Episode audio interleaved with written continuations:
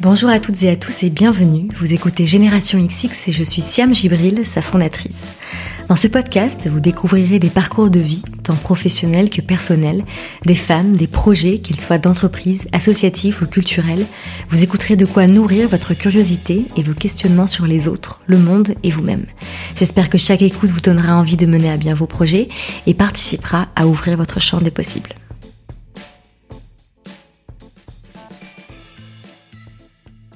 Après des semaines chargées en annonces pour Génération XX, je suis très heureuse de vous retrouver pour un nouvel épisode. Aujourd'hui, j'ai le plaisir de recevoir Agathe Bousquet, la présidente du groupe Publicis en France. Dans les articles de presse qui lui sont consacrés, Agathe est très souvent décrite comme une femme engagée. On fait référence à son parcours dans le monde associatif, puisque en effet, alors qu'elle est encore étudiante, elle est bénévole au sein de l'association Solidarité SIDA et y travaille ensuite pendant plusieurs années. Agathe fait notamment partie de celles et ceux qui ont créé le festival Solidays, que vous connaissez certainement. Dans cet épisode, je souhaitais qu'on puisse parler d'engagement avec Agathe hors du cadre associatif. Je lui ai donc posé des questions sur son parcours et son poste actuel dans le secteur de la publicité. Comment réagit-elle lorsque l'industrie dans laquelle elle travaille, ou même ses salariés, sont pointés du doigt pour des façons d'être, de faire, qu'elle ne cautionne pas ou qu'elle condamne? Doit-elle, chaque jour, réaffirmer ses valeurs? Dans cette conversation, il est donc question de cohérence, de contre-pouvoir, du mouvement MeToo et des décisions que l'on doit prendre lorsque l'on est à la tête d'un collectif imparfait. Agathe nous raconte aussi comment elle a appris à ne pas avoir peur des autres et à se sentir légitime, et elle se confie avec sincérité sur l'amitié, son besoin d'être alignée et ce qui l'anime profondément. Je vous souhaite une très bonne écoute et si vous découvrez Génération XX seulement maintenant, sait-on jamais, prenez le temps de vous inscrire à notre newsletter sur générationxx.fr pour être tenu informé de tous nos projets et actualités. Allez, sans plus tarder, place à l'épisode.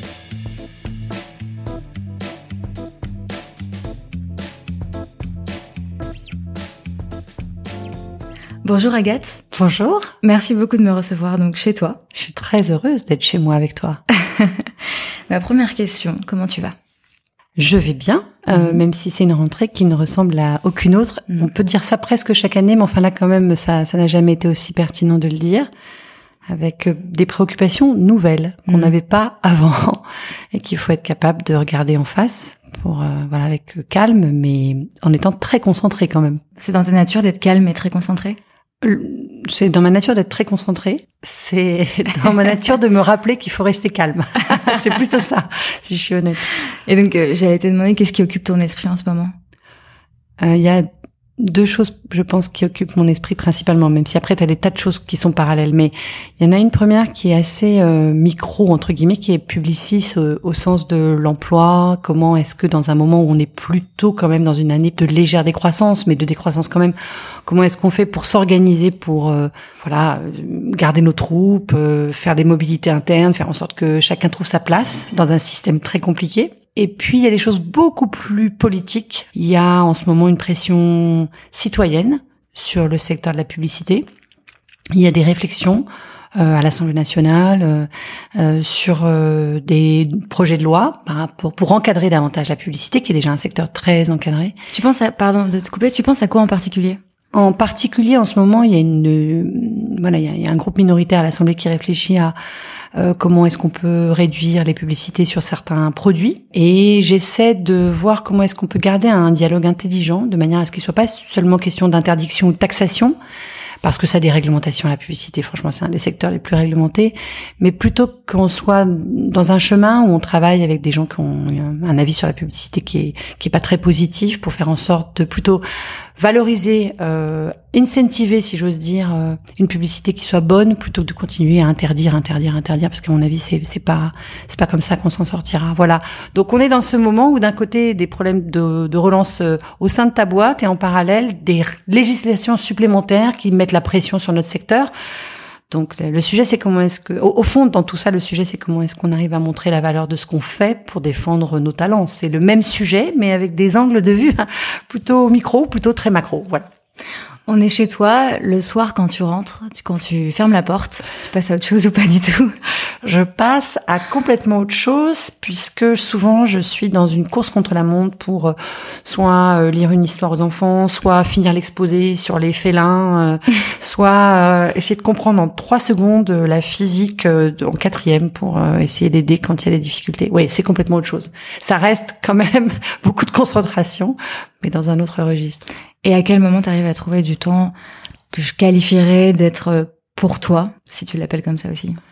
Euh, honnêtement, c'est le truc, euh, c'est le truc dont je me dis qu'un jour ça viendra, mais qui n'est pas là. Alors mm. c'est c'est pas du tout, c'est pas du tout rare de dire ça quand on a euh, plus de 45 ans, qu'on a euh, des parents, des enfants, un mari et un boulot actif. C'est c'est la recherche de l'équilibre qui permettrait éventuellement d'avoir du temps pour soi. C'est c'est c'est une quête permanente. En réalité, je, je pense que je m'occupe aussi tout le temps de moi. Mais moi, euh, avec mes enfants, moi avec mon boulot, etc. Je, je fais ce que j'aime faire quand même. Mais un temps calme. Euh, oui, c'est ça que je voulais savoir. De concentration, de méditation. Moi, j'admire celles qui arrivent à trouver du temps. Euh, et surtout, euh, ce qui était assez intéressant avec la période de confinement qu'on a vécue, c'est que je pense qu'on a toutes réussi. Autour de moi, je le vois, les femmes très actives et qui sont par ailleurs très occupées à titre personnel, on a toutes réussi à trouver une petite part au milieu d'un énorme bouleversement, une petite part pour soi, et en réalité, euh, quelques mois après, euh, je me rends compte qu'on est très peu nombreuses à avoir réussi à conserver ça. Alors, il y a une rentrée des classes, il y a une rentrée euh, au sens large, avec beaucoup de préoccupations. Mais c'est vrai que c'est dommage parce que je, j'espérais mm. naïvement qu'on arriverait à garder ça. Donc tout le sujet là, c'est comment est-ce que, évidemment, on ne peut pas souhaiter un reconfinement, mais comment est-ce qu'on arrive quand même à se souvenir qu'il y avait dans cette période extrêmement violente, extrêmement sous pression, aussi une petite partie de soi où on s'était retrouvé. C'est intéressant que tu aies donné l'exemple de femmes autour de toi, parce que c'est des sujets que tu évoques uniquement avec tes amis ou collègues euh, femmes ou oui, en réalité, euh, c'est très juste, euh, c'est intéressant la question. Oui, je, le sujet de la place que je trouve pour moi dans un dans un agenda très rempli, c'est un sujet que je n'évoque qu'avec des femmes. Alors par ailleurs, j'ai c'est vrai que je, je, suis entourée de femmes exceptionnelles euh, euh, qui peut-être sont le moment quand je suis avec elles pour moi que j'ai d'ailleurs, mhm. mais euh, qui, qui, sont des femmes qui me ressemblent d'une certaine manière avec des, des, des, des fonctions et des, des, familles différentes, etc. Mais quand même qui me ressemblent. En tout cas, je me reconnais dans leurs préoccupations. Et c'est vrai que euh, je n'aborde pas beaucoup ce sujet-là avec les hommes parce que euh, on n'a pas ce niveau d'intimité. Mais c'est vrai que c'est plutôt des, des sujets qu'on discute entre femmes. D'accord. En venant, euh, là, en prenant le métro et en marchant jusque chez toi, j'ai écouté la chanson dont tu avais partagé les paroles sur Twitter le 7 janvier 2018. Est-ce que tu vois de quelle chanson je parle? Non. Chanson de France Gall, oui. Résiste. Mm. Et euh, le passage que tu que tu as cité, c'est donc euh, si on t'organise une vie bien dirigée où tu t'oublieras vite. Et la suite, c'est résiste, prouve que tu existes. Est-ce que ça te parle comme mode d'action? Ah oui, oui, je, je, pense. Alors évidemment, ça n'a rien à voir. Il y a des, il y a des militantes, il y a des femmes sur les terrains beaucoup plus violents, beaucoup plus combatifs que, que ce que j'ai pu vivre moi. Donc, euh, je, quand je pense à cette chanson et à ce que dit France Gall, et quand elle, elle l'a écrite, ou quand Michel Berger l'a écrite, je pense qu'ils ont pensé à des choses bien plus denses et bien plus complexes que ce que j'ai vécu. Néanmoins, à ma petite échelle, euh, c'est vrai que ça commence très vite. Hein. On veut que tu fasses plutôt un bac scientifique euh, parce que tu es plutôt une bonne élève. Euh, bah, mais sauf que tu aimes les lettres. Donc pourquoi te forcer à choisir euh, ce qu'on a décidé qu'il fallait que tu fasses? Donc, moi j'ai fait un bac A quand tout le monde voulait évidemment que je fasse un bac C. Donc ça commence comme ça. Et puis en fait on se rend compte que quand on suit en effet plus ses intuitions que ce qu'on vous dit qui doit être fait, en réalité, finalement, il y a plus de chances d'aboutir à quelque chose qui vous intéresse et qui vous plaise. Je n'ai euh, jamais euh, fait un choix sans avoir le sentiment qu'il y avait des gens qui disaient qu'il y avait un meilleur choix à faire. Mhm. En réalité. Donc, euh, quand je choisis Solidarité SIDA après Sciences Po, il y a plein de gens pour dire que ce n'est pas une bonne idée. Quand je vais chez Aurora SCG, on me dit que je ferais mieux de ne pas aller en agence. Quand je choisis de quitter Avas pour aller chez Publicis, on me dit que c'est l'erreur, mais que tout le monde a le droit à un joker, mais que c'est l'erreur dans mon parcours. Enfin, mais je, je, pense que ça fait partie. Et je sais pas si c'est, on dit souvent, c'est à la française ce type de comportement. Peut-être, je, je, je sais pas. Probablement un jour, les gens auront raison. Je ferai une énorme erreur. Euh, mais je l'assumerai très bien parce qu'en réalité c'est pas. Je pense même que quand j'ai choisi mon le père de mes enfants, des gens ont considéré que c'était pas le meilleur casting. Donc non non peut-être pas. C'est intéressant. Il faut, faut être capable de se remettre en question. C'est sans doute aussi parce que je laisse prise énormément à la critique, mais euh, je j'écoute, je, je, je dis ah bon mais tu crois? Voilà bon après en vrai je considère que ça ça fait partie d'un une capacité à partager euh, des points de vue, à débattre, euh, à regarder ce que d'autres gens intelligents peuvent penser. Puis après, euh, tu fais le tri dans tout ça et, et tu fais, avances comme tu as envie. Donc oui, il faut résister. Mais une fois encore, ce qu'elle dit, elle, est une forme de résistance beaucoup plus puissante. Néanmoins, je le vois dans l'éducation, je le vois à l'école, je le vois tous les jours, c'est difficile quel que soit l'âge, de d'arriver à, à prendre ce qu'on te dit et à, à un moment donné digérer et, et te rappeler qu'au fond, c'est, en réalité, c'est que ta vie. Donc euh, c'est facile de dire aux autres ce qu'ils doivent faire, mais ils vont pas le faire. Donc euh, voilà. mais c'est, on n'est pas très très libre euh, de choisir. Donc il faut essayer de garder le maximum de ce, de se souvenir au maximum qu'au fond, ça dépend quand même un peu beaucoup de toi et qu'à la fin, c'est quand même toi qui vas le vivre. Donc voilà. Est-ce que c'est quelque chose qu'on t'a transmis ou que t'as appris toi-même? Moi, je pense qu'on me l'a, on me l'a beaucoup, on m'a beaucoup aidé puisque mes parents m'ont jamais mis de pression particulière. Alors c'est facile de pas mettre trop la pression hein, quand tout, quand tout, quand t'avances mmh. relativement bien. Hein, mmh. euh, je considère que j'étais pas une enfant à problème, mais euh, mais c'est vrai que je, quand j'ai choisi par exemple euh, d'aller en filière littéraire ou de faire un, le choix de solidarité SIDA, enfin j'ai jamais ressenti de jugement de leur part. Ils n'ont jamais, ils avaient pas, une, ils avaient pas décidé quoi que ce soit pour moi à l'avance. Donc de ce point de vue-là, j'ai été extrêmement aidée par eux. Et puis après, je pense que j'ai toujours été euh, euh, dans des choix de cœur par rapport à, à des gens qui m'inspiraient, etc. Et que même si c'était pas la filière, même si c'était pas la voie la plus évidente, il me guidait aussi par cette forme de liberté. J'étais attirée par ces gens-là. Donc du coup, c'est à la fois moi aussi qui regarde là où je veux regarder. Mais on m'a quand même aidé au départ en ne me mettant aucune pression. Je, je note quand même aujourd'hui qu'on met une pression assez forte, peut-être encore plus forte que il y a 40 ans quand j'étais enfant sur euh, comme si euh, le contexte dans lequel on vivait était tellement dur, on a encore plus peur qu'avant pour nos enfants. En réalité, je sais pas très bien si on a raison d'avoir plus peur qu'il y a 40 ans ou il y a 80 ou il y a 120 ans, hein, mais euh, du coup, on, met plus de pression. Et peut-être qu'on on leur laisse pas euh, décider plus par eux-mêmes. Donc, faut qu'on qu'on se méfie de nous. Tu disais donc euh, à plusieurs stades de ta vie, il y avait des on qui te disaient mais pourquoi tu fais ça ou pourquoi tu fais tel choix? Et je sais dans une interview, tu parlais notamment euh, de tes dîners avec euh, des amis altermondialistes qui te disaient de changer de voix, donc qui faisaient référence au fait que tu, tu sois dans le milieu de la pub. Et donc ça fait écho à ce que tu disais aussi au tout début de notre conversation sur les débats qu'il y avait à l'Assemblée, etc. Comment ça se passe justement les dîners pour le coup avec des proches qui sont vraiment pas d'accord avec ce que tu fais aujourd'hui? Parfois, je suis collée au mur. Hein. Je, je, ça m'est arrivé euh, cet été encore. Euh, où, au bout d'un moment, je, je, je, je n'ai plus d'arguments. Euh, et c'est, c'est, je n'ai plus d'arguments parce que et, et, ça en dit tellement long, tellement long sur à la fois les erreurs de, de, du passé du secteur et l'incapacité qu'on a à valoriser ce métier. Moi, je considère profondément, mais parce que je suis, j'ai vu les bienfaits de la communication, j'ai vu les bienfaits de la communication pour changer les mentalités, pour euh, faire de la prévention, pour pour changer aussi des des, des, représentations sociales. Euh, je, je, crois profondément que la publicité a un côté magique, créatif, moderne, qui peut être audacieux, qui peut montrer des femmes qui conduisent et des hommes qui passent l'aspirateur. Je crois, je crois beaucoup que ça peut contribuer à à, adopter des bons comportements, à, promouvoir des bons produits, etc. Mais la réalité, c'est que c'est vrai qu'aujourd'hui, c'est devenu un symbole de surconsommation, euh, de relance à tout craint. Euh. Et donc, du coup, on a eu énormément de mal à, défendre notre métier. Et donc, parfois, dans les dîners, en effet, ou dans des conversations, notamment avec certains jeunes, je, je vois bien que je suis à court d'arguments. Euh, alors, je considère euh, que notre métier il permet de créer de la valeur et que c'est important économiquement. Je considère que notre métier il permet aussi d'orienter les investissements sur des médias qui doivent continuer d'exister, qu'il faut pas se tromper, sans publicité, t'as pas la pluralité euh, des médias qu'on a aujourd'hui en France. Hein. Enfin, tout serait sur les grandes plateformes des Gafa et il y a aucun journal ou quasi aucun journal aujourd'hui qui peut ou magazine qui peut survivre en France sans publicité. Enfin, c'est extrêmement rare. Donc, euh, on adore les contenus gratuits, etc. Souvent, ils sont financés aussi par la publicité. Le problème, c'est qu'on n'aime pas la mauvaise publicité et qu'aujourd'hui, on n'a pas réussi à trouver le bon équilibre entre la bonne publicité et la mauvaise publicité, celle qui est intrusive, celle qui nous, celle dont on a l'impression qu'elle nous manipule et qu'elle nous influence dans le mauvais sens.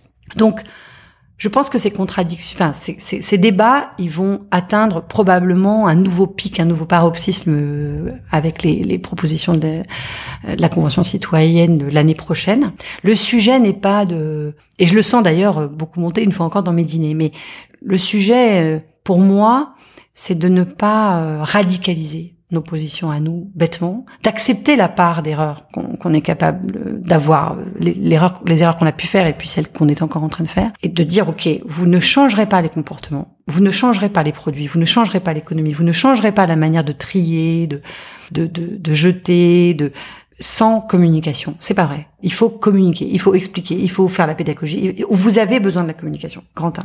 Et vous en avez besoin aussi d'un point de vue de la création de, de bons services, de bons produits et d'entreprises qui vont bien. On en a besoin. À partir de là, il y a un début de chemin qui est, euh, on peut pas tout interdire. On va essayer plutôt de faire en sorte que euh, les règles édictées ou les, les intentions érigées aillent dans le bon sens. Soit on radicalise et on n'y arrivera pas, et à la fin, on sera encore plus le secteur le plus réglementé. Mais ça n'empêchera pas les gens euh, d'acheter euh, des mauvaises bagnoles, euh, de fumer des cigarettes et de jeter leur masse dans la rue. Soit on se met dans une logique de dire, OK, comment est-ce qu'on incentive les bons comportements? Comment est-ce qu'on fait, pourquoi pas euh, des prix sur les campagnes qui sont écolabellisées, qui sont éco-conçues, qui sont euh, éco-produites, qui sont qui portent des messages de transition écologique? Mais, pensons pas seulement en interdiction, mais pensons aussi en soutien D'autant plus que nous, en fait, une grande partie de notre métier, c'est là où on a, on a vraiment, mais complètement été mauvais, on est complètement nul, on n'a pas réussi à le, à le faire comprendre. Une grande partie de notre métier, c'est de conseiller les boîtes pour faire bien. Moi, je dis jamais à mes clients, vous savez quoi? On va faire la pub d'un produit que vous allez vendre super cher et qui est super merdique. Jamais. Jamais je fais ça. Jamais. C'est pas moi. Les grands concurrents le font pas non plus. C'est exactement le contraire. C'est qu'est-ce que vous avez de bien? Parce que c'est bien pour votre image et accessoirement, on va pousser les consommateurs à consommer ça et plus on va consommer ça, plus on va développer des filières et plus on va développer des filières, moins ce sera cher. Et cercle vertueux qu'on connaît par cœur, qui c'est un peu naïf, mais c'est vrai que ça marche comme ça. C'est l'économie de marché.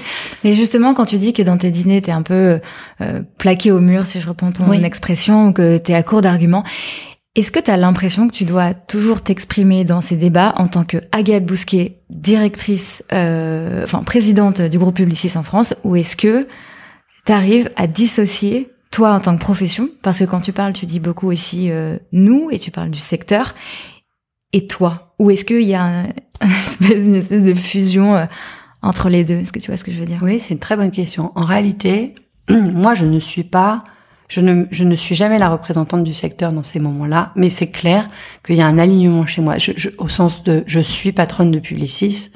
Ça veut pas dire que quand j'arrive dans un dîner, je suis patronne de Publicis, j'arrive à Gade Bousquet, mais j'ai pas du tout envie de dire oui, bon bah vous comprenez, j'ai mon métier qui fait que je pense que je suis obligée de vous dire ça, mais en fait je pense à jamais, jamais. Jamais, jamais.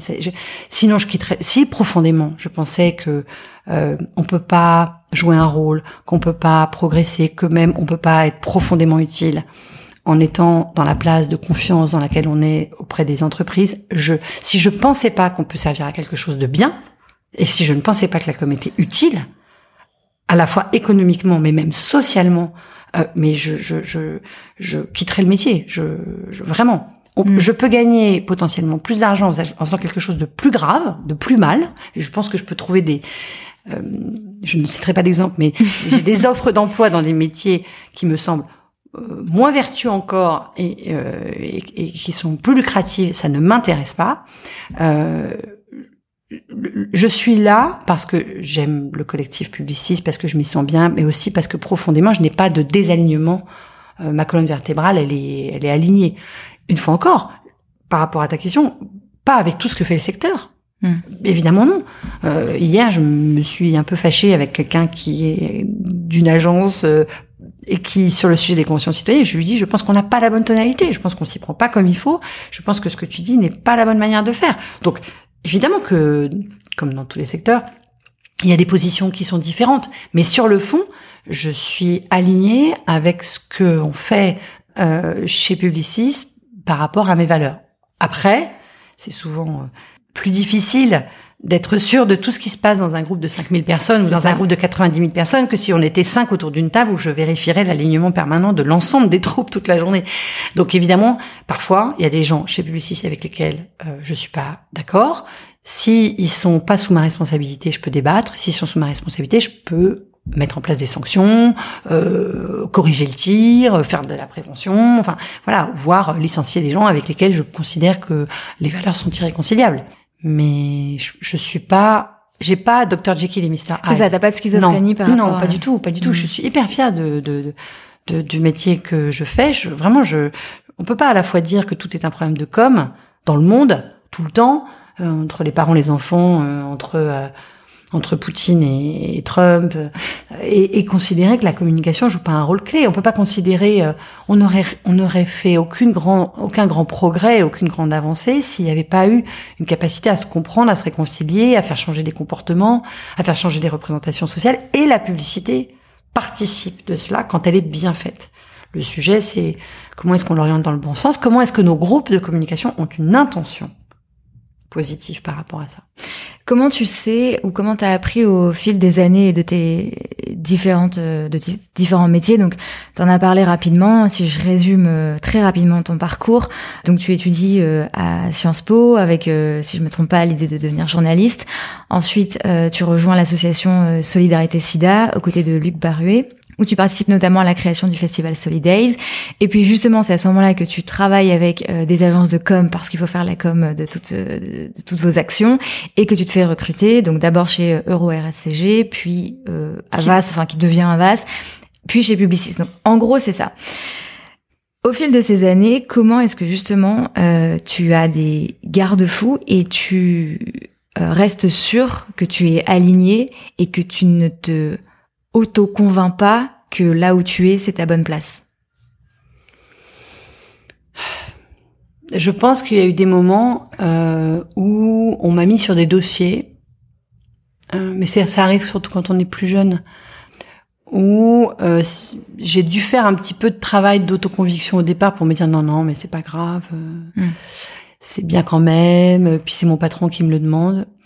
Et puis, et puis en fait, ça tient pas très longtemps moi, je, pense que si tu travailles bien, si tu voilà, si c'est pas juste à tort et à travers, mais que tu aimes ton boulot et que ça se sent, t'as le droit de dire, et de plus en plus t'as le droit de dire, j'ai pas envie de bosser sur ça. Donc même aujourd'hui, en tant que présidente de Publicis en France, il y a des sujets qu'on me confierait pas parce que on sait que je vais pas bien le faire, parce que ça m'intéresse pas de travailler pour ces marques-là. Moi, je travaille pour des marques que j'aime bien quand même. Hein.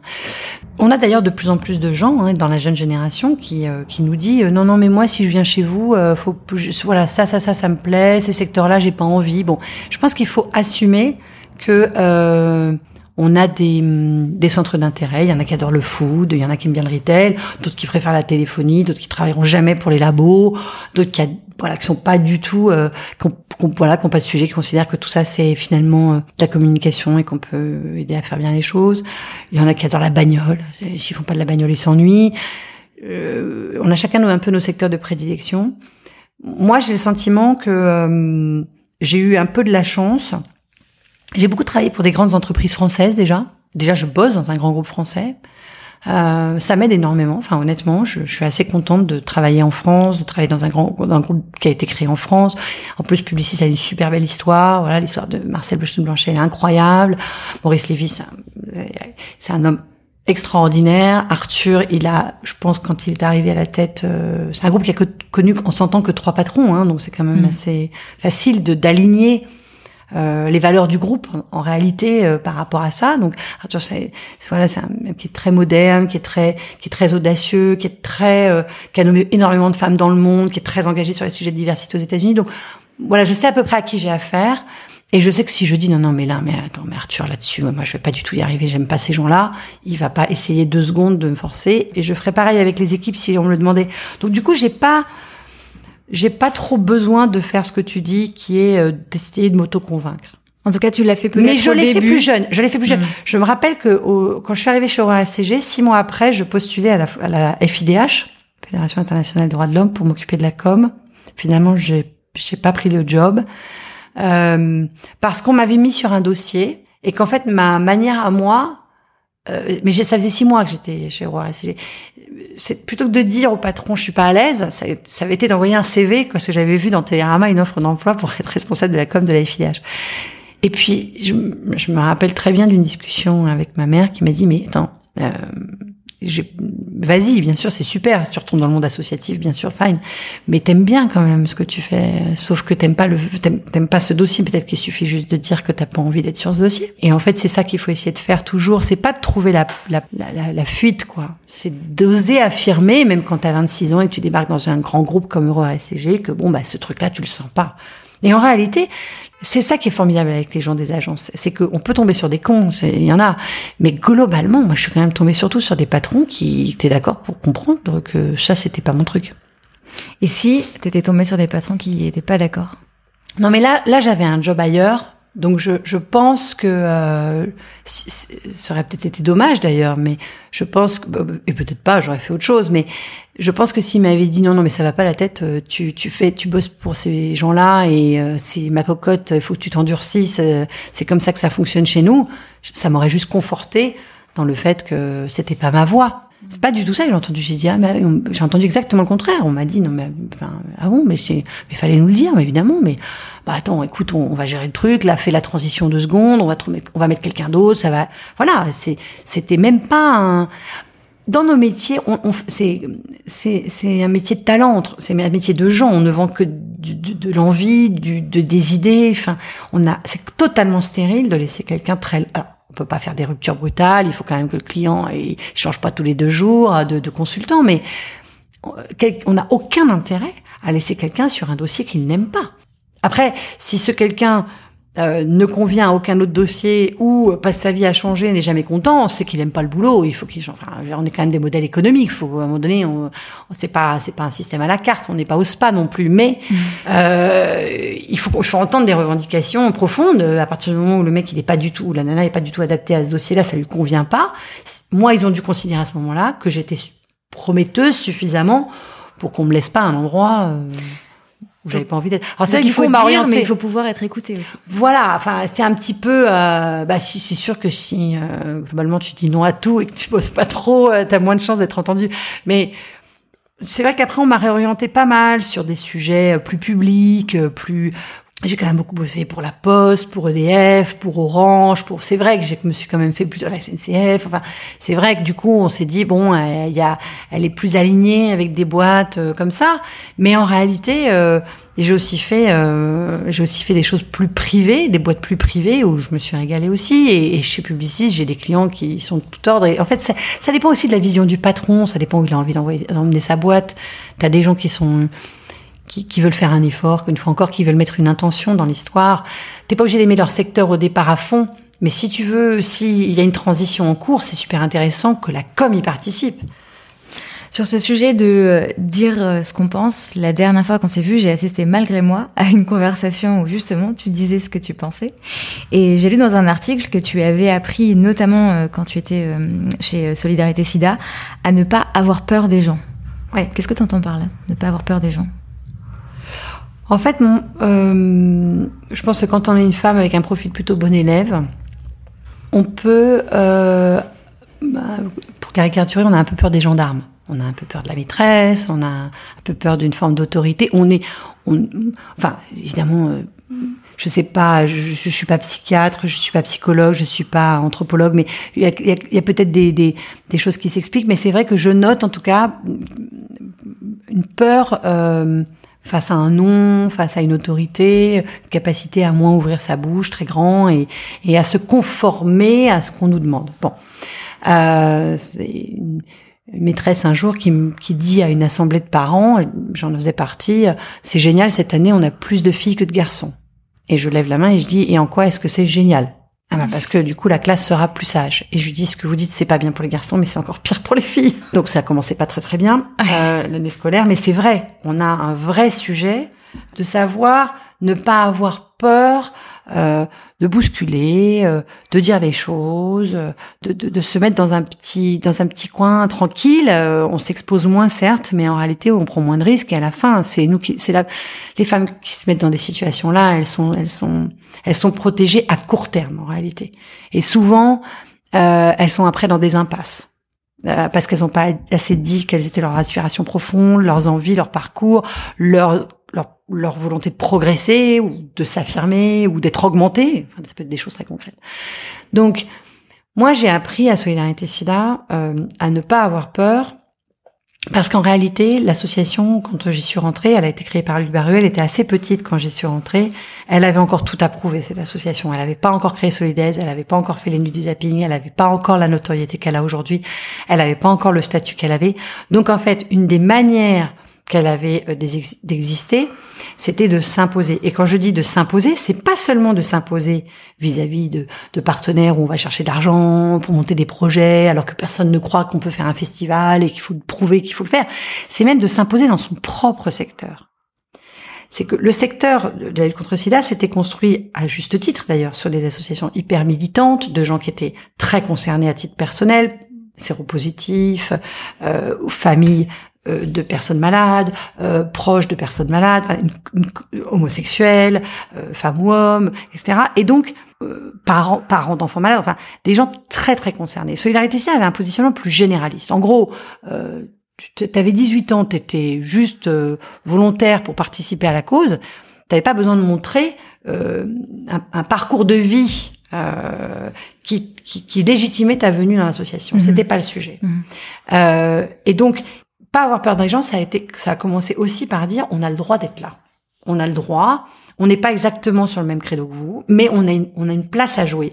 Et c'est vrai que je me suis rendu compte que dans les premières réunions dans ce monde interassociatif, etc., j'étais impressionnée. Et qu'au fond, je les comprenais quand ils essayaient de nous dire qu'est-ce que vous foutez là, pourquoi vous êtes là, qui êtes-vous, etc. Une partie de moi comprenait pourquoi ils nous regardaient comme ça. Et que ça m'effrayait. Et que ça me faisait faire être toute petite. Et donc, en plus, j'étais une femme, il y avait essentiellement des hommes hein, quand même dans ce milieu. Alors, on, se parle des débuts des années 90, donc euh, il y avait vraiment beaucoup beaucoup d'hommes dans le milieu SIDA, euh, plus que des femmes. Et donc, je, je, je, me suis tout de suite retrouvée en situation d'avoir peur par, par, un, par un, un manque de, de légitimité que je ressentais. Et donc, j'ai appris à dépasser ce sujet de la légitimité. À partir du moment où tu veux faire les choses bien et que tu as une idée qui va dans le bon sens à tes yeux, la question de la légitimité de ce que tu as fait, de ce que tu pas fait, de ton statut sérologique, etc. C'est, c'est, non, t'as le droit d'être là. Voilà. Donc j'ai appris de ce point de vue-là, à ce moment-là, à ne pas avoir trop peur des autres, qui parfois essaient de te mettre en effet dans un endroit, alors que toi, t'as pas du tout envie d'être dans cet endroit-là. T'as le droit d'être au centre et t'as le droit de dire pourquoi t'as as, envie d'avancer dans ce sens-là. Comment t'as fait cette transition? Parfois en ayant des regrets, c'est-à-dire en sortant d'une réunion et en ayant les boules, quoi, en me disant mais euh, j'ai pas dit ça, euh, euh, on m'a empêché de le dire ou je me suis pas sentie légitime alors que finalement quelqu'un d'autre l'a dit ou quelqu'un d'autre l'a fait. Et du coup, j'ai mal incarné l'association, j'ai mal représenté notre combat, j'ai pas aidé la cause ou j'ai pas aidé euh, ce que nous on était en train de, de vouloir faire. Euh, donc c'est parfois c'est des choses que tu as ratées qui où tu te dis mais pourquoi je suis pourquoi je me sens comme ça? Donc ça ça ça, ça a beaucoup aidé. Parfois en voyant aussi des succès, c'est-à-dire que d'un seul coup tu oses et puis tu te rends compte quand même que ouais ça marche super bien et qu'en fait t'es pas plus bête qu'une autre ou t'es pas plus légitime qu'une autre. Donc ça c'est une espèce d'imbrication de de d'avancée euh, que tu fais sur euh, sur toi. Et puis il y a eu des moments beaucoup plus structurants dans ma carrière ou notamment un où j'ai la première fois où je suis devenue présidente d'agence où j'ai été aidée par un coach où là, j'étais directrice générale, donc numéro 2, mon patron s'en va, euh, je prends la place de présidente. Et, voilà, il décide de quitter euh, Avas pour monter sa boîte et je, vais prendre sa place. Ça a été mon patron pendant 12 ans, autant dire que je me sens pas du tout à son niveau. Et je vais prendre sa place. Et donc là, pas avoir peur des autres, c'est d'abord pas avoir peur de, de toi dans la fonction. Parce que sinon, tu es terrorisé par les autres tout le temps si tu te sens pas à l'aise dans ta fonction. Donc là, mon directeur financier à l'époque, euh, Bertrand, qui est un, qui est un homme formidable, m'a dit, cocotte, tu, tu prends le job, tout le monde trouve ça super que tu le prennes, mais toi, tu t'es pas, t'es pas aligné là dans ta tête. Tu penses que tu seras pas à la hauteur de ton, de ton prédécesseur. Donc euh, voilà, quelques séances de coaching pour me rappeler que oui, j'étais là encore totalement légitime pour prendre le job. Après, je pouvais me rater ou je pouvais réussir. Ça, l'histoire le dirait. Mais qu'en tout cas, J'étais à ma place et euh, ça, il fallait juste que moi je me le dise. Rassure-moi, t'as déjà vu des hommes aussi souffrir de ce truc de légitimité? Ouais, ouais, ouais. Je, je, je, j'en vois, euh, j'en vois et ça se voit euh, parfois pas du tout comme je peux le voir chez les femmes. Ça peut se voir par des excès. De colère, euh, de de- d'autorité. euh, c'est- c'est c'est un peu caricatural, hein, évidemment. Je je je, vois- je je vois aussi des hommes plus fragiles et, et, et je vois aussi des femmes plus autoritaires, bien sûr. Oui, Mais dans des positions de pouvoir, quand même, si je dois tracer des grandes lignes, les, les difficultés quand, quand le poste, quand les quand le costume il est trop grand pour un homme, ça se voit davantage euh, par des excès, euh, des comportements trop impulsifs ou des réactions trop fortes ou une perte de calme ou de concentration, des décisions hâtives, une perte de contrôle d'une certaine manière. Euh, là où euh, euh, je vois souvent euh, moins euh, des fragilités qui s'expriment euh, qui sont assumées. Euh, donc on les devine parce que une grosse colère, c'est c'est pas très bon signe sur euh, le fait que tu n'aies pas peur. hein. Enfin, quand tu es en colère, c'est aussi parce que tu as, peur d'un truc. Donc euh, donc ça se voit, mais ils savent pas forcément que ça se voit. Non, mais je trouve ça intéressant de le, de le préciser parce que je me souviens aussi que la première fois qu'on avait euh, pris un café ensemble, on avait parlé de de ce côté où on enferme souvent euh, les femmes dans un espèce de management au féminin ou de façon d'entreprendre au féminin, euh, qui n'est absolument pas la raison d'être euh, de, de, de ce podcast, bien au contraire. Et donc justement, je trouvais ça aussi intéressant de montrer que ce truc de légitimité ou de syndrome de l'imposteur Oh qu'on oui. a fu- enfin qu'on donne souvent aux femmes en fait, Ah non, aussi non, les partagé par les sûr. hommes. Mais bien sûr, bien sûr. D'ailleurs, c'est très intéressant parce que j'ai découvert ça assez tôt grâce à, hum, grâce à, j'ai eu la chance de faire pas mal de média training dans ma vie. Ouais, c'est-à-dire qu'on t'entraîne à aller sur les C'est-à-dire qu'en gros, tu prends un patron Ouais. euh, qui doit euh, faire euh, en effet une interview télé ou qui Ouais. doit faire un, un grand événement et voilà et qui en fait euh, vient répéter euh, devant une caméra on, on l'aide à construire un peu son discours pour pas parce que souvent il veut trop en dire donc alors qu'en fait il faut qu'il marque les esprits euh, il peut se faire un peu coller au mur par des questions alors qu'en fait il faut qu'il arrive à juste délivrer ce qu'il a à dire quoi le sujet c'est pas les questions le sujet c'est les réponses qu'il a apportées évidemment parce que je travaillais avec quelqu'un de formidable euh, qui était patron des médias training chez Avast, Nourdine, et qui, et en réalité, euh, j'ai, au début fait la petite souris, et puis voilà. Et c'est impressionnant donc comment dans ces moments-là, euh, évidemment, le, c'est, c'est banal à dire, mais c'est vrai que le masque tombe un peu en réalité. Et j'ai souvent vu des gens euh, très très forts comme ça en apparence, qui d'un seul coup disent non mais attendez mais ah oui euh, si je me pose cette question-là je dis quoi? Et qui d'un seul coup ont plus de béquilles. Et, et qui se retrouvent à dire vous savez moi j'ai été nommé à ce truc-là mais en vrai euh, c'est pas facile comme job. Et du coup qui dans ces moments-là en fait je pense ont énormément à gagner à le dire haut et fort et à commencer à travailler sur ça et à remettre les choses dans l'ordre. Et en fait, ils sortent plus forts, hein, ils sortent pas plus faibles d'avoir dit ça. En général, le fait de l'avoir dit fait qu'on peut commencer à travailler dans le bon sens et en réalité, ils sortent plus forts. Mais il y a pas, on passe pas toujours par cet exercice-là. Mm. Donc oui, le, le- moi j'ai beaucoup vu le masque qui tombe et, et les soucis de, de légitimité euh, personnelle euh, chez les hommes aussi comme chez les femmes, Euh, exactement pareil. Ouais. Et en effet, pour puisque tu évoques la discussion qu'on a eue, c'est vrai que moi ça m'agace les caricatures de management au féminin, de fragilité au féminin, etc. Parce qu'en fait, c'est autour de moi, je, je vois les mêmes. Juste, elles sont cachées différemment ou elles se montrent différemment selon les personnalités. Et c'est pour ça que je dis souvent, il n'y a pas un management au féminin ou un management au masculin. Il y a des bons et des mauvais managers. Et dans les bons managers ou dans les bons leaders, il y a souvent des gens qui ont regardé en face le fait que oui, c'était pas facile leur job. Être patron, c'est super dur. C'est super dur. Enfin, après, euh, je les plains pas, mais c'est Oui. hyper difficile. C'est souvent, en effet, devoir décider de trucs que t'as pas forcément dans ton fort intérieur envie, t'aurais préféré faire autrement, d'assumer euh, des décisions que, tu assumes parce que tu les as prises, mais qui sont dans des contextes extrêmement tendus, de faire des choix où franchement la science elle est pas exacte. Est-ce que demain euh, on fait le tout bio ou on garde encore une partie pas bio? Est-ce que demain j'abandonne la bagnole diesel et je me mets dans le tout électrique? Com- com- Combien je vais virer de personnes si je fais ça? Mon modèle économique il va où Euh, Est-ce que j'ai raison euh, de construire des grands hyper et je ferais mieux de faire des petits des petits magasins de proximité? Mais qu'est-ce que enfin des grandes décisions stratégiques de, de- dans l'innovation, dans les recrutements. Les recrutements, enfin pardon, mais c'est pas une science exacte. Tu vas chercher un grand patron euh, demain pour diriger ta une de tes grandes parties de ton business, mais le mec tu l'as vu, tu t'es passé par des chasseurs, il a rencontré plein de gens, etc. Enfin il y a quand même une part de risque énorme. Et souvent c'est le patron qui prend la décision à la fin, donc il flippe parfois. La question, c'est comment est-ce qu'il gère les déséquilibres et parfois le manque d'harmonie dans sa journée. Euh, donc c'est un métier difficile. Il faut se sentir, ça c'est sûr, hyper légitime Ça veut pas dire qu'on va réussir une fois encore, mais il faut se sentir à sa place, aligné avec sa place, pour avoir une chance de, en tout cas, de bien travailler avec son environnement. Et c'est là où tu reconnais les bons et les mauvais managers. Ceux qui sont alignés et légitimes au fond d'eux-mêmes sont des gens qui vont s'entourer de gens meilleurs qu'eux, sont des gens qui vont déléguer avec euh, tout en guidant. Euh, c'est des gens qui vont être plus à l'aise avec leur vision et donc ils vont mieux la partager. Parce que si t'es pas à l'aise avec ta vision, tu sais pas la partager. Du coup, c'est le bazar. Enfin, c'est tout un tas de, c'est toute une maillotique qui se met en place. Et ça, franchement, les hommes et les femmes, euh, et je vous, voilà, ils ont les mêmes difficultés. Et la question, c'est comment ils vont régler le problème en réalité. Tu parles de devoir assumer des décisions difficiles ou de devoir, voilà, il y a des, des, sujets qui sont compliqués. Et la dernière fois qu'on s'est vu, je t'ai aussi demandé est-ce qu'il y a des sujets sur lesquels on t'interroge jamais?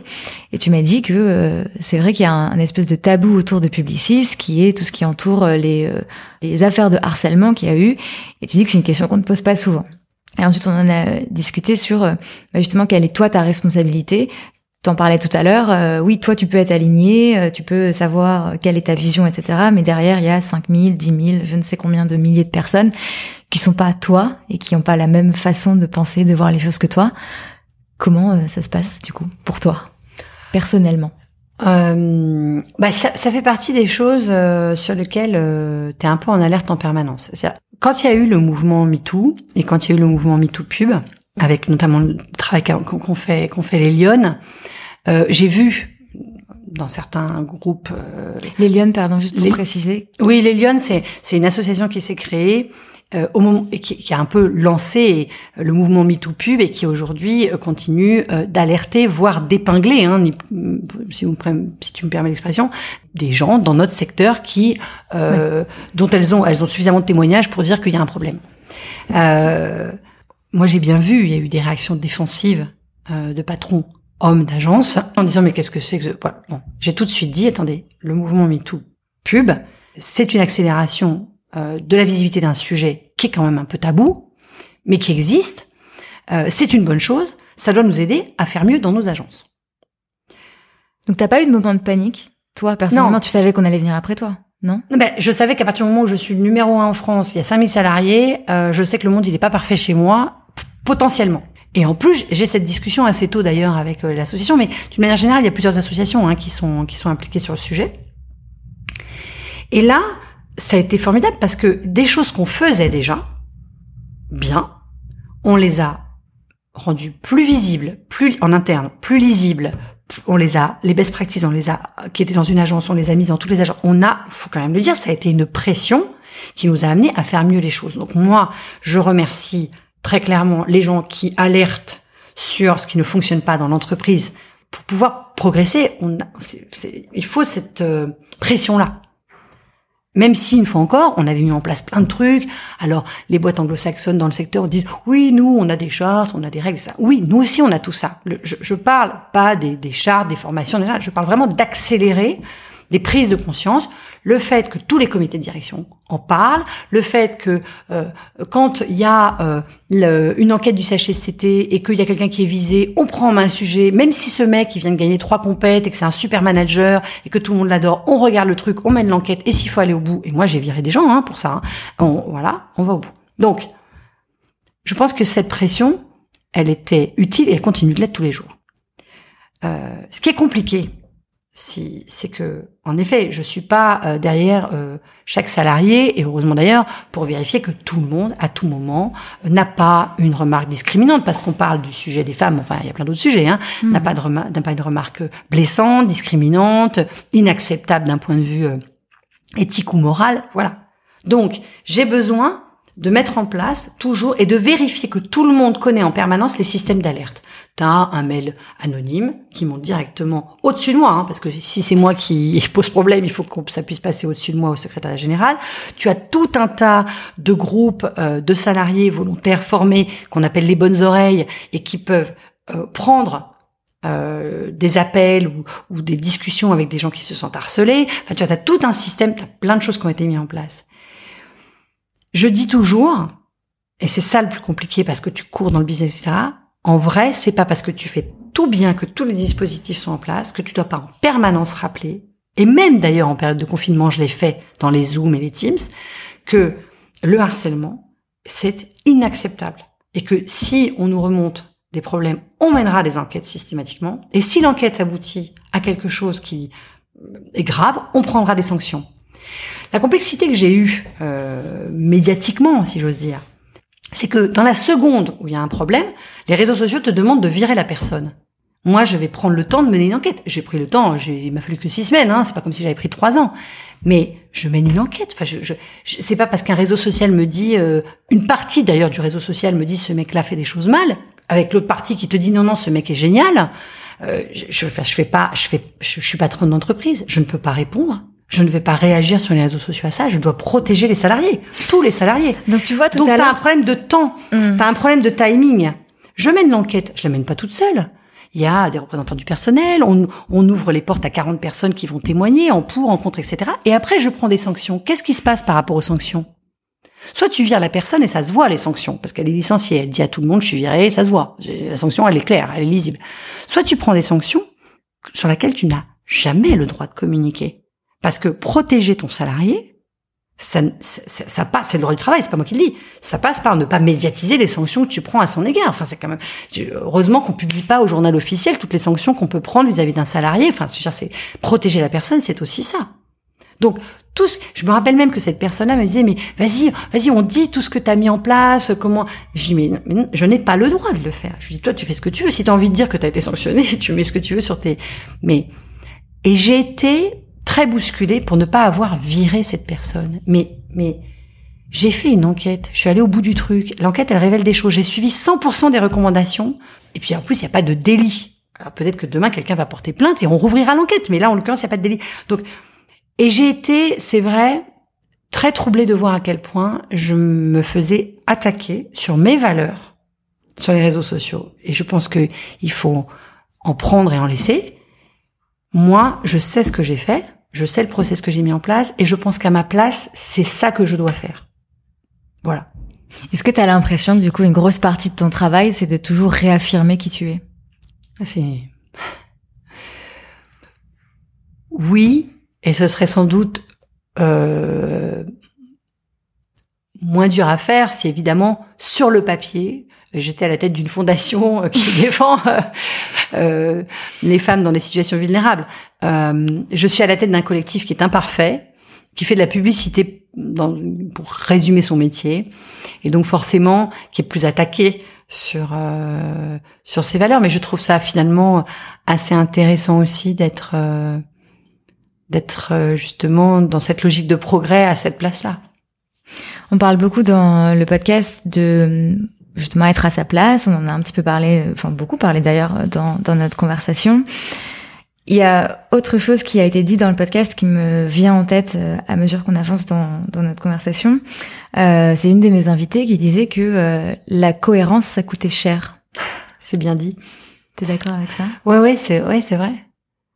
C'est vrai, c'est très bien dit. C'est ça coûte cher. Enfin, disons qu'en plus ça ça coûte cher parce que faire le bien, c'est concrètement ça coûte cher. C'est-à-dire que par exemple, quand on décide chez Publicis d'avoir une bonne note sur l'égalité homme-femme, c'est concrètement de l'argent. Parce que je peux pas baisser le salaire des hommes pour donner aux femmes, je dois juste augmenter euh, le salaire des femmes. Donc ça coûte cher concrètement. Faire bien, faire bien sur les sujets du handicap, sur la diversité, ça prend du temps, ça prend de l'argent. Il faut l'assumer. Donc être cohérent par rapport à une vision qu'on peut avoir, c'est souvent des investissements. Euh, après, euh, je considère que ces investissements gagnants. Mais il n'empêche que c'est vrai. Et ça coûte cher à titre personnel parce que ça implique en effet euh, de se concentrer, de se poser toujours des bonnes questions. C'est, tu peux pas être cohérent si t'es fainéant et laxiste. C'est pas vrai.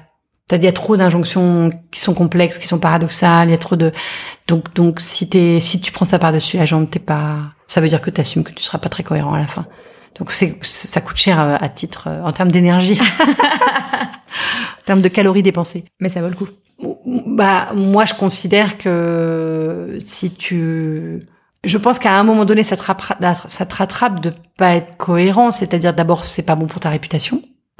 Et je pense que les gens qui travaillent avec moi, qui me connaissent ou qui me suivent de près, pas de loin, de loin, ils peuvent dire, là, c'est pas cohérent. Mais de près, ils savent que quand même, c'est une attention de tous les instants et que c'est un effort euh, quand même euh, important. Donc, euh, du coup, que voilà.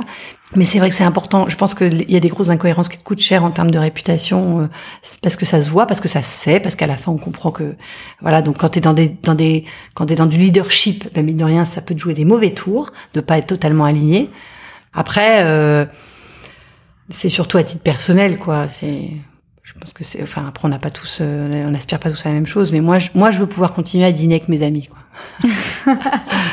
Et je pense qu'ils sont ils sont pas ils ont pas de ils ont en vrai ils ont pas de malaise à dîner avec moi. Même s'ils aimeraient bien que je, parfois que je fasse autre chose dans la vie. Mais ils sont pas ils se disent pas que je me suis perdue. Donc bon.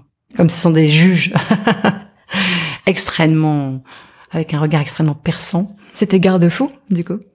Bah, en tout cas c'est toujours euh, je pense que quand on a des amis fidèles euh, oui, moi, un Luc, un Luc Baruet régulièrement me demande, mais est-ce que tu es vraiment heureuse? Mais est-ce que là, dans la crise, il m'a posé la question récemment. Il m'a dit, mais dans la crise, là, tu, tu, tu, on est d'accord que tu vas rien faire, que t'as pas envie de faire au fond de toi.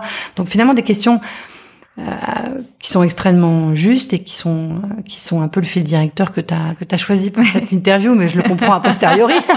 je le découvre au fur et à mesure. Euh, c'est finalement une interview d'amis, euh, puisque c'est très proche de ce que peuvent me oui, un Luc Baruet, par exemple, il est très soucieux de ça. Et il y a une part intéressée où il se dit peut-être qu'un jour, euh, elle, lâchera tout ça et elle fera autre chose et il faudra que on, retravaille ensemble parce que c'est vrai qu'on se quitte pas beaucoup. Mais il y a, non, mais je, je pense que c'est plus profond. Je pense c'est vraiment ça l'amitié, quoi. C'est de vérifier que les gens sont vont bien et qu'une manière d'être heureux, c'est quand même d'être un peu aligné avec soi-même. C'est une belle conclusion. Mais il me restait juste quelques petites questions. Euh, Qu'est-ce qui t'anime? Il y a sans doute une, un goût pour l'action quand même. Faire, euh, transformer. Euh, je, je, je, pense que je, je, dois avoir, je dois, je dois m'être beaucoup ennuyée dans la vie avant pour euh, pour ouvrir autant de fronts et, et donc je pense que je suis animée par une envie d'agir et de changer, d'améliorer le secteur dans lequel je suis. Et au fond, qu'on le veuille ou non, Publicis, je le considère un peu comme une cause. ça peut choquer les gens, mais alors c'est ma cause, ses salariés, euh, son travail, ses marques, ses clients. Mais voilà, je, donc je suis guidée par le fait de faire mieux publiciste que ça n'était avant, tout le temps. Et c'était le cas dans tous les métiers que, que j'ai eu une espèce de sentiment qu'on peut, là où on est sur le territoire dans lequel on est, quel qu'il soit, si on bouge beaucoup, si on, si on est dans l'action, on va, on va progresser. Qu'est-ce qui t'agace? Bah, les, les, d'une manière générale les les sceptiques quoi les gens qui les gens qui les gens qui pensent que qui pensent de manière extrêmement euh, sûre euh, d'eux-mêmes que qu'on va pas y arriver que que c'est pas ça qu'il faut faire. Ceux qui te ralentissent dans l'action. Ouais c'est c'est je veux bien qu'on fasse cinq minutes le tour du malheur quoi qu'on regarde qu'on vérifie bien que ok mais puis à un moment donné euh, on prend une décision en avance quoi. On va se tromper peut-être mais enfin au moins il se passe un truc Qu'est-ce qui t'amuse? Mais danser, mes amis. euh, ça, oui, ce qui m'amuse. Et puis mes enfants aussi, ils me font beaucoup rire. Non, c'est les proches qui m'amusent. C'est c'est ma soupape, faire la fête. Tu disais que du coup tu, tu découvres le fil conducteur que j'ai choisi pour cette conversation parce qu'en fait tu en as parlé de tes conversations avec tes amis, de tes dîners et en fait moi aussi il y a des conversations que j'ai avec mes amis justement sur euh, et, et, je suis sûre que plein de gens ont aussi cette conversation peut-être avec eux-mêmes ou avec leurs propres amis sur euh, le, le sens de ce qu'on fait et aussi dans quel entre guillemets camp on se situe. C'est-à-dire que je sais pas si tu vas être d'accord avec ça, on a toujours l'impression qu'il y a ceux qui ont celles et ceux qui ont le pouvoir et celles et ceux qui sont dans le contre-pouvoir. Et donc euh, le, le, risque de, de ceux, celles et ceux qui sont dans le pouvoir, c'est de se perdre, c'est de pas faire avancer les choses, et celles et ceux qui sont dans le contre-pouvoir, c'est de peut-être pas faire suffisamment avancer les choses. Et c'est toujours bah où est-ce qu'on a envie d'être? Et ça, du coup, détermine bah, plein de choses dans le métier qu'on choisit, la carrière qu'on choisit, etc. Est-ce que ça te parle. Euh, ah oui, ça me parle énormément. C'est très juste. Je pense qu'en plus, on est dans un moment où on est dans ces logiques où la société civile et où il y a des acteurs qui sont dans des contre-pouvoirs qui n'y étaient pas il y a 20, il y a 30 ou il y a 40 ans. ça donne de nouvelles influences, ça donne de nouvelles gouvernances aussi pour nos entreprises. Donc ça me parle énormément. Et je pense que c'est peut-être ce qui rend d'autant plus intéressant la place que j'occupe aujourd'hui. C'est qu'il y a beaucoup de contre-pouvoirs. Et ça, d'une certaine manière, c'est la condition euh, du progrès et ça guide l'action, d'une certaine manière, tous ces contre-pouvoirs. Hmm. Moi, je, comme sur le mouvement MeToo, pub, ou comme sur euh, tous les gens qui travaillent actuellement sur les conventions citoyennes, à la fin, si on arrive à se parler, si on arrive à pas être dans de la radicalité de position par principe et qu'on arrive à s'écouter un peu, en vrai, il y a là un tunnel dans lequel il y a une lumière qui est le progrès. C'est ça qui est intéressant, c'est ça qui est excitant. Et c'est là où les sceptiques, je veux même pas les, je veux même pas les entendre. Euh, je, ils vont m'agacer. Euh, et c'est là où il faudra sans doute aller faire la fête pour après, pour s'amuser un peu et se réconcilier. Merci beaucoup Agathe. Merci à toi. À très vite. À très vite.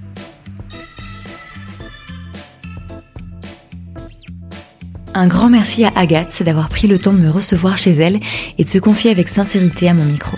Merci beaucoup à Marie-Sophie de nous avoir mis en relation il y a un petit bout de temps et merci beaucoup à Anne-Sophie d'avoir organisé nos rencontres. Vous pouvez continuer à suivre Agathe sur son compte Twitter at Agathe Bousquet, tout simplement. Merci d'avoir écouté cet épisode. S'il vous a plu, partagez-le autour de vous et sur les réseaux sociaux afin d'en faire profiter le plus grand nombre. N'hésitez pas non plus à laisser un avis positif à propos de Génération XX sur vos applications de podcast. Pour ne rien manquer de notre actualité, suivez-nous sur les réseaux sociaux, at GénérationXX sur Instagram, et surtout, inscrivez-vous à notre newsletter sur générationxx.fr. Bonne semaine et à très vite